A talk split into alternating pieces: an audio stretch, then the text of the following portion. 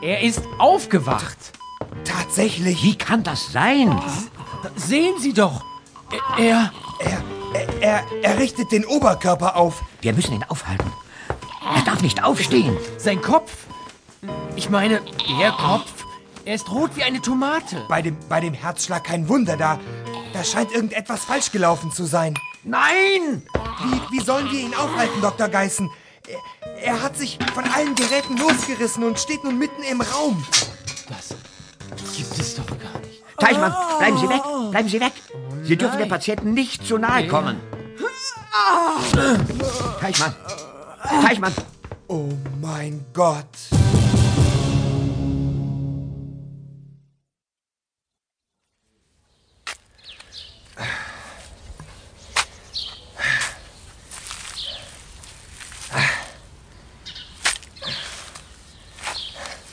So. Oh, den wird niemand finden. Meinen Sie, dass es richtig war, ihn hier zu vergraben, Dr. Geißen? Na, was hätten wir denn sonst tun sollen? Etwa die Polizei rufen? Und was, wenn uns jemand beobachtet hat? Keine Sorge. Im Umkreis von drei Kilometern steht hier kein Haus und niemand verirrt sich so früh am Morgen in diese einsame Gegend. Na, was meinen Sie, lieber Kollege, warum ich dieses Bauernhaus als Räumlichkeit für unser Labor vorgeschlagen habe? Nein, nein, nein, nein, nein. Uns sieht hier keiner. Wie konnte das gestern nur geschehen? Teichmann, dieser Dummkopf war selbst schuld. Nein, ich meine doch die Operation. Die, die Kontrollmonitore sind ja fast durchgeschmort. Kommen Sie. Wir gehen zurück ins Haus. Hören Sie das? Das ist ein Wagen. Ja, Aber Sie sagten doch gerade, das wird meine Frau sein. Ihre Frau? Was will Ihre Frau denn um diese Zeit hier draußen? Sie wollte uns das Frühstück vorbeibringen.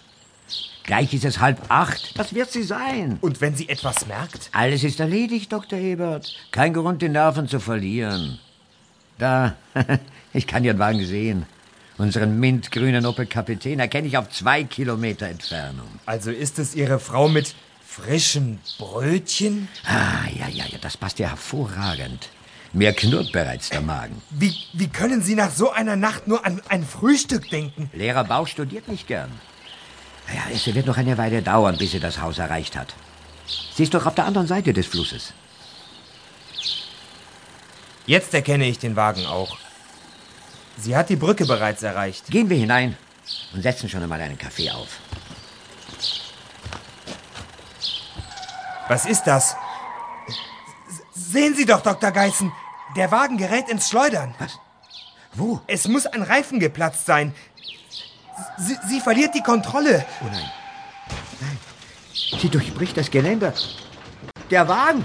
Der Wagen stürzt ins Wasser! Um Gottes Willen, er überschlägt sich. Cornelia, das, das kann nicht wahr sein. Los! Los! Wir müssen hin und ihr helfen! Wie schrecklich. Zum Glück ist es nicht weit. Schnell!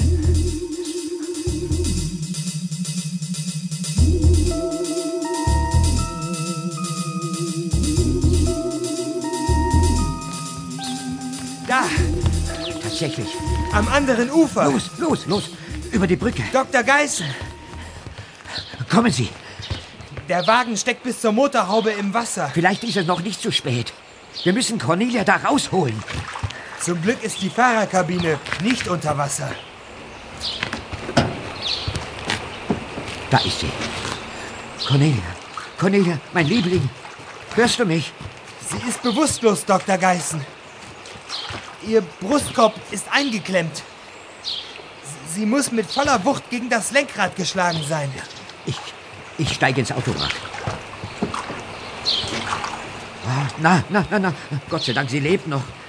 Dr. Ebert, Sie müssen mir helfen, meine Frau aus dem Auto zu ziehen. Alleine schaffe ich das nicht. Selbstverständlich. Hier, ja, durch die Beifahrertür geht es. Cornelia, Cornelia, gleich bist du frei. Um Himmels Willen. Alles voller Blut. Wir müssen sie ins Labor schaffen. Schnell! Wieso ins Labor? Ja, verstehen Sie denn nicht, Dr. Ebert? Das nächste Krankenhaus ist meilenweit entfernt. Wir können Cornelia nur retten, wenn wir sie hier operieren. Nun, so stellen Sie nicht herum wie Falschgeld. Fassen Sie mit an.